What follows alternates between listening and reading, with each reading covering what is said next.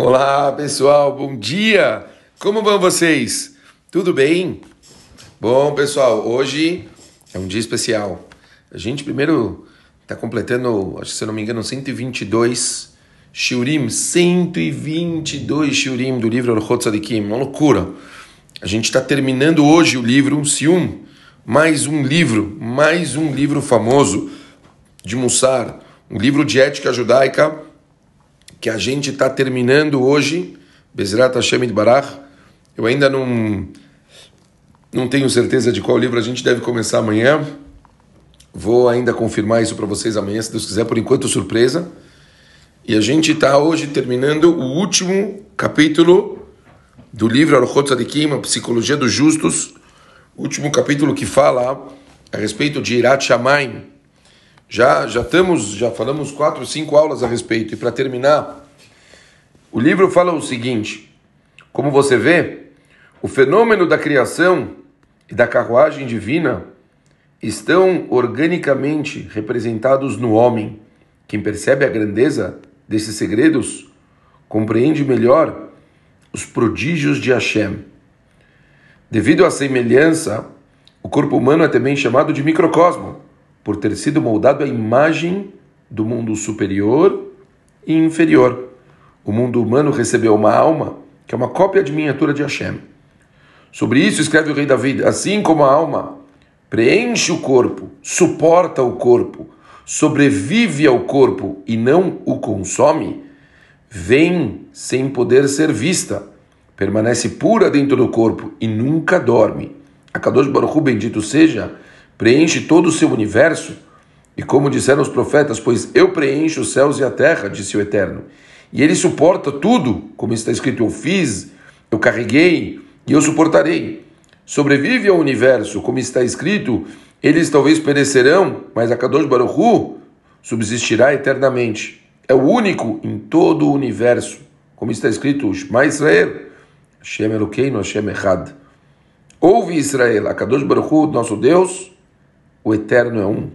E não precisa se alimentar, como está escrito, porventura me alimento de carne ou sangue, e vê sem que possa ser visto, como está escrito, são os olhos de Hashem que enxergam sobre toda a terra.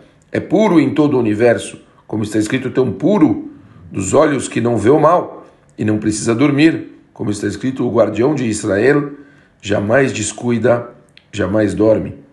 Impressionante como Existe uma comparação, então, entre o comportamento da alma no nosso corpo, como a Kadosh Baruch Hu se revela nesse mundo. É a Neshama que possui, que possui todos os atributos de Hashem, que cabe louvá-lo. A alma, ao meditar sobre Hashem, reveste-se de humildade e temor.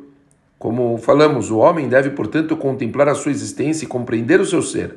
Quais são suas raízes, como foi criado a partir de uma gota de esperma moldado num corpo de carne, ao qual foi insuflado o Espírito Divino, recobrindo com osso, com ossos e pele, uma face e uma forma. Deve tomar consciência que suas narinas lhe servem para sentir os odores do mundo exterior e para conduzir o ar até os seus pulmões, que tem ouvidos para escutar e olhos para poder ver, em que eles podem distinguir uma gama de tonalidades, que possui cílios, boca, garganta, paladar, língua, lábios, que abrem e fecham, dentes, bochechas, axilas, cavidades do corpo, dedos, unhas. E note como cada um é diferente do outro. E como permaneceu aprisionado nove meses dentro de uma mãe, saindo de lá, cego, surdo, curvado. Pense em tudo isso e responda: quem te abriu a boca, os olhos, os ouvidos? Quem te dotou com tantas habilidades, habilidades físicas?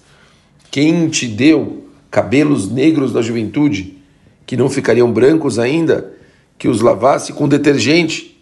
No entanto, quando envelheceres, eles vão se tornar brancos automaticamente. Reflita tudo isso e será uma pessoa humilde, recatada e temente a Hashem.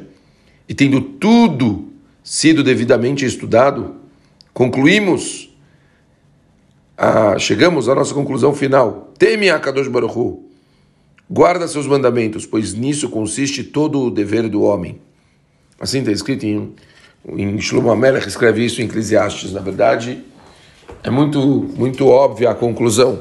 Se alguém consegue realmente ter uma dimensão real de tudo que a Kadosh Baruch Hu dá para gente, como o sistema corpo humano funciona, a pessoa naturalmente chega à grandeza divina e entende o quanto a gente deve, sim, temer, tomar cuidado como a gente se comporta, pensar antes de fazer alguma besteira, pensar se a Kadosh Baruch Hu deu para a gente a oportunidade de viver, a gente vai estragar tudo isso fazendo abobrinhas?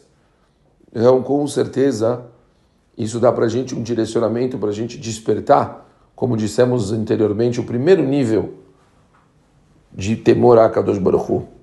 Aquele que Hashem está te vendo, sabe o que você faz e vai dar consequências sobre os seus atos.